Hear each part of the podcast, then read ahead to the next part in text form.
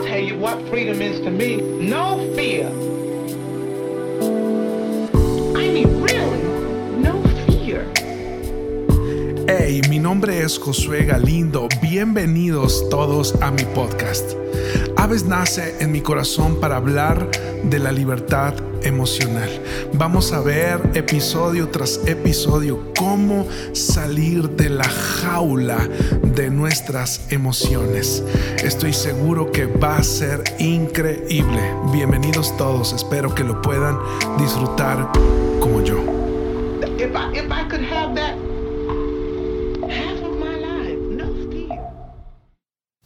Creo que dos de las cosas más difíciles que existen son los comienzos y las despedidas.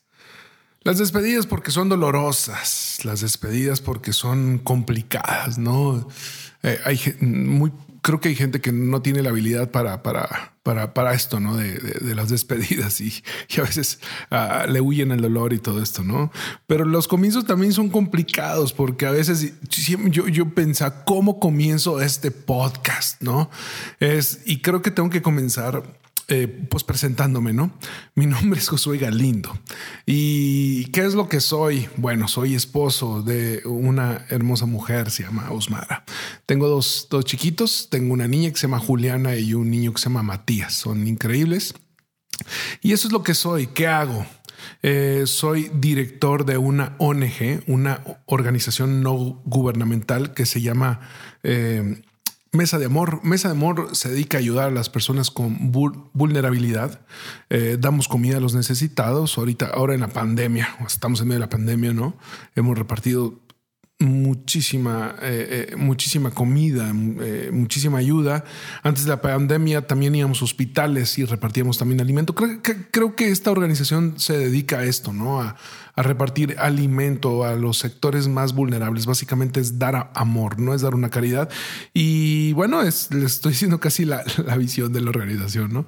¿Qué más soy? ¿Qué, qué, qué más hago? ¿No? Eh, soy pastor de una iglesia que se llama Comunidad, de una familia de la fe, ¿no? Y también, y yo podría englobar que mm, de las cosas que más me apasiona es ayudar a la gente. Eh, esto es bueno y es malo. Eh, malo porque nunca habrá eh, suficiente para poder ayudar a todos los que lo necesitan. Bueno porque eso me coloca siempre con los pies bajo la en la tierra. Y, y tengo que comenzar este podcast de, alguna forma hablando con amigos y este, este, este ya es, es, es- ya, ya, ya es un momento desesperante y creo que necesito hablar un poco del pasado. Este es un podcast que tiene que ver con cómo sacar eh, eh, eh, frustraciones, dolores de la jaula de nuestras emociones. Y me tengo que remontar a años atrás, cerca de 13 años. Y tengo que hablar de mis padres. Mis padres, Lili e Isidro. Mi, mi padre murió hace 13 años atrás, un poco más. Y mi padre era un hombre, un hombre, considero que un hombre sabio. Quienes lo, quienes lo conocieron eh, pueden dar un, un- un buen, un buen norte de quién era él, ¿no? Yo te puedo hablar como hijo, era un hombre sabio, un hombre inteligente, era un buen, un buen padre, un excelente padre, un buen esposo, un excelente hijo. Y sabes algo, era un muy buen amigo. Era una persona que todo el mundo lo buscaba para pedir consejos y, ese tipo de persona era él, ¿no? Él tenía una capacidad que he visto en pocas personas y es hacer sentir a la gente que le rodeaba muy especiales en su corazón. Lo he visto esto en poca gente. Creo que esto es un don, ¿no? Creo que es un don. Y bueno. Hace 13 años y medio él muere. Eh, y no quiero dar mucho detalle porque no quiero estacionarme acá, pero necesito hablar acerca de, esta primer ficha que, fue la primer ficha que se me cayó tan contundente en mi vida. La vida emocional es así, la vida emocional es como un juego de dominó que se cae la primera ficha y comienza a tumbar todas las demás. Y él muere eh, de algo que eh, se le llama aneurisma cerebral. Básicamente, ese es el término clínico. Básicamente, coloquialmente se le llama como derrame cerebral. Es cuando una venita del cerebro tiene un chipotito y ese chipotito eh, con una presión eh, alta se truena y se llena de sangre el cerebro. Entonces, no sé si tú sabías, pero la sangre en un lugar donde no debe de ir se convierte en veneno.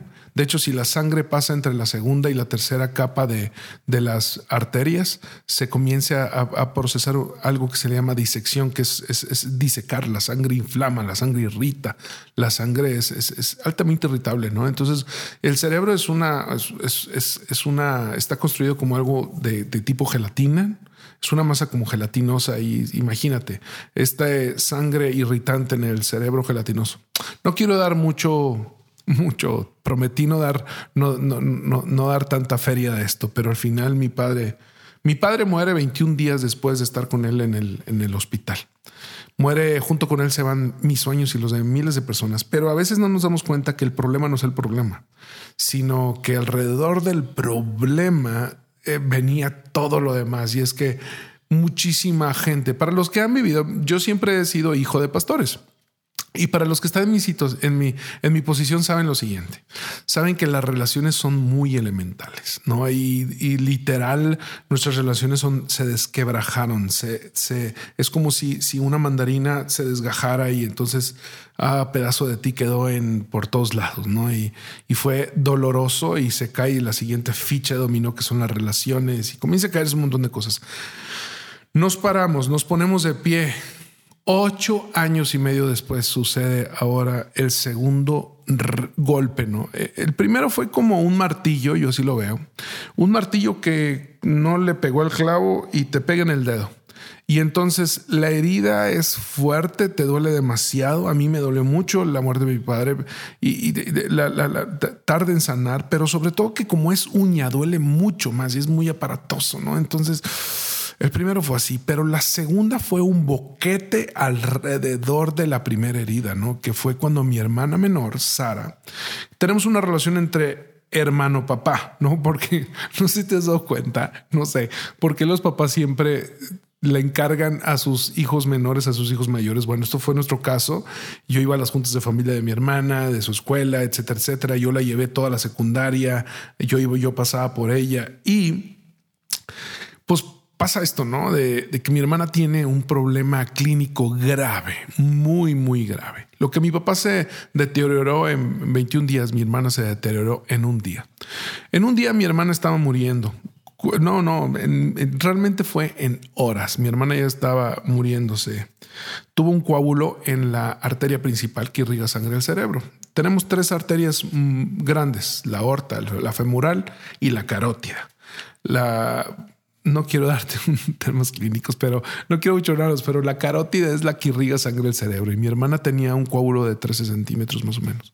Hubo que entrar a sacárselo y bueno, no, no quiero dar tantos detalles, es complicado, pero mi hermana estuvo muy grave y, el dolor de verla. ¿Por qué?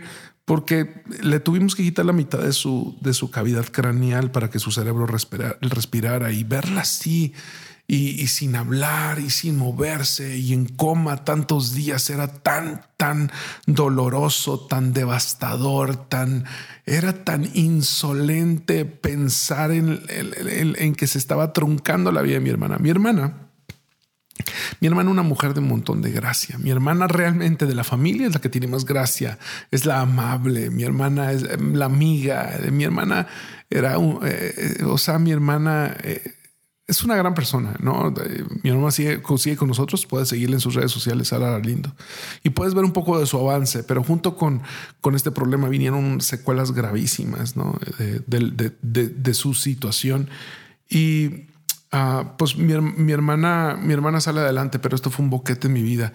¿Te has dado cuenta que que yo estuve pegado ¿no? durante todos los meses ahí, junto con, con, con, ahora su esposo, y, que se llama Omar, y mi mamá, y la familia, y que estuvimos ahí pegados todo el tiempo. Y N cantidad de gente que nos iba a llevar de comer, gracias a todos ustedes. Y, pero, pero te has dado cuenta que todas las noticias malas las recibimos en las madrugadas. No entiendo por qué. O sea, no pueden recibir, no, no pueden, no pueden esperar a la mañana. Y, y, así sucede a mi papá, así sucede a mi mamá. Y esto me comienza a provocar un problema entre respiratorio, cardíaco. Yo tenía un grado de obesidad muy grande, pesaba casi eh, más de 170 kilos. Eh, y tuve un problema fuerte en, este tema. Em, comencé con, con problemas depresivos, pero yo no los conocía, no sabía con qué me estaba enfrentando. Salimos adelante. Mi hermana está bien, gracias a Dios. Ustedes la pueden ver, gracias a Dios está bien. Pero dos años después, ahora mi hermana mayor tuvo, creo que creo que un infarto, creo que fue un infarto y medio, no estoy muy seguro, pero, mm, pero mi hermana mayor, mi hermana mayor se llama Ana, que también está bien, gracias a Dios. Estaba en la línea para pasar hacia Estados Unidos, iba con mi mamá en la camioneta, a mitad en la fila, carros adelante, carros atrás. Tú sabes lo que es pasar la frontera, ¿no? Y, y, y, a mitad de la frontera le di un infarto. Salir de ahí fue una pesadilla. Llegar a un hospital en Tamaulipas no había lugar para hacerle cateterismo. Tuvimos que traerla a Monterrey todo eso fue como una asfixia, un, dolor, una, algo, algo tan, tan complejo complicado es, explicarlo, ese dolor. Es que, es, que se, ya se van cayendo las fichas, se van cayendo las fichas de dominó y realmente te vas dando cuenta que cada ficha que se va cayendo comienza a sentirse mucho más dolor. ¿Por qué? Porque es el dolor de la primera más la segunda más la tercera más la cuarta. Ya cuando vas al final del dominó dices, ya esto no tiene sentido. Ya, ya, ya, ya es demasiado dolor. Recuerdo estar en la regadera, estar en varios lugares orando diciendo, Dios, ¿qué, qué pasa? O sea, no, no entiendo, ya, ya no soporto. Recuerdo decirle a mi, esposa, decirle, no aguanto otro dolor, no sé qué otra cosa viene más después de esto. Y fue, fue algo complicado y, y de esto quiero hablarte en el podcast. Eh, quiero hablarte del proceso de sanidad. Aquí comienza realmente un problema fuerte en mi vida emocional. Y es el momento en donde, es el momento en donde batallo para dormir casi todos los días. Comienzo a tomar medicamento controlado. Eh, tengo amigos psicólogos, he conocido psiquiatras y eso es una bendición y un problema. Una bendición porque tienes al acceso de, tu, de tus manos un texto, hey, me siento mal, necesito platicar, necesito esto, tengo esto, esta pregunta y vas entendiendo. Comencé a entender lo que me estaba sucediendo. Comencé a batallar para dormir, comencé a batallar, me daban ataques de ansiedad, no los conocía. Después vi y supe que era esto. y, y, y, lo malo de tener amigos doctores y es que me daban recetas médicas y entonces me comencé a automedicar y me convertí en un adicto de medicamento controlado. Tomaba medicamento para dormir, medicamento para relajarme, medicamento para... Tomaba, tomaba tres, cuatro pastillas indistintamente de cómo me sentía. Y, bueno, eh, pasé por momentos complicados y en este podcast quiero explicarte cómo salgo de esto. Quiero explicarte de, este proceso. Amigos, no soy psicólogo, no soy psiquiatra, siquiera soy doctor tampoco y siquiera tengo, tengo claridad sobre muchos temas. Lo único que sí te puedo decir es que la he librado he salido adelante y conozco el proceso, conozco el sendero para salir adelante de la depresión. Y el sendero para seguir adelante es aprender a sacar de la jaula de nuestras emociones ciertas cosas que nos tienen tan devastados y aprender a entender los procesos, procesos para eh, el proceso de la conmoción, el proceso de, de, qué hacer cuando tu mundo se está derrumbando, el proceso del dolor, cuando tienes realmente un corazón que se está quebrando una y otra y otra vez, experimentando tanto dolor, experimentando traición, experimentando situaciones complicadas en, tu corazón y también cómo, cómo enfrentar esa lucha, de, qué hacer cuando ya no tienes fuerzas para luchar, ya no quieres luchar por la vida, ya no quieres emprender de nuevo, no quieres volver a confiar, no quieres volver a amar, no quieres volver a saber de nadie, no quieres qué, hacer con esto, qué, qué, qué, qué hacer cuando todos tus conocimientos y ni toda tu fe fue suficiente para, para sentirte mejor? ¿Qué hacer cuando ni siquiera has experimentado todo tipo de religión, todo tipo de situaciones, de, de formas de pensar y de creer y nada ha sido suficiente?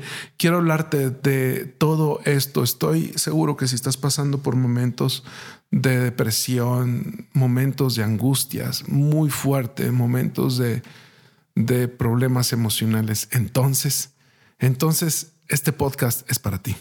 Si tienes amigos que estén pasando por esto también, y yo quiero hablarles crudamente acerca de mi corazón. Es la primera vez que voy a hablar tan crudo de todo este sendero de 13, 14 años, de desde que se comienza a caer todas las fichas de dominó hasta que comenzamos a levantar la mirada y podamos salir del fango y decir, estamos listos para lo que venga. Eh, bienvenidos a Aves. Este es mi podcast. Espero que sea de mucha bendición para todos ustedes. ¿Saben algo? Espero lo disfruten como yo lo voy a disfrutar. Chao. Lots of children no fear.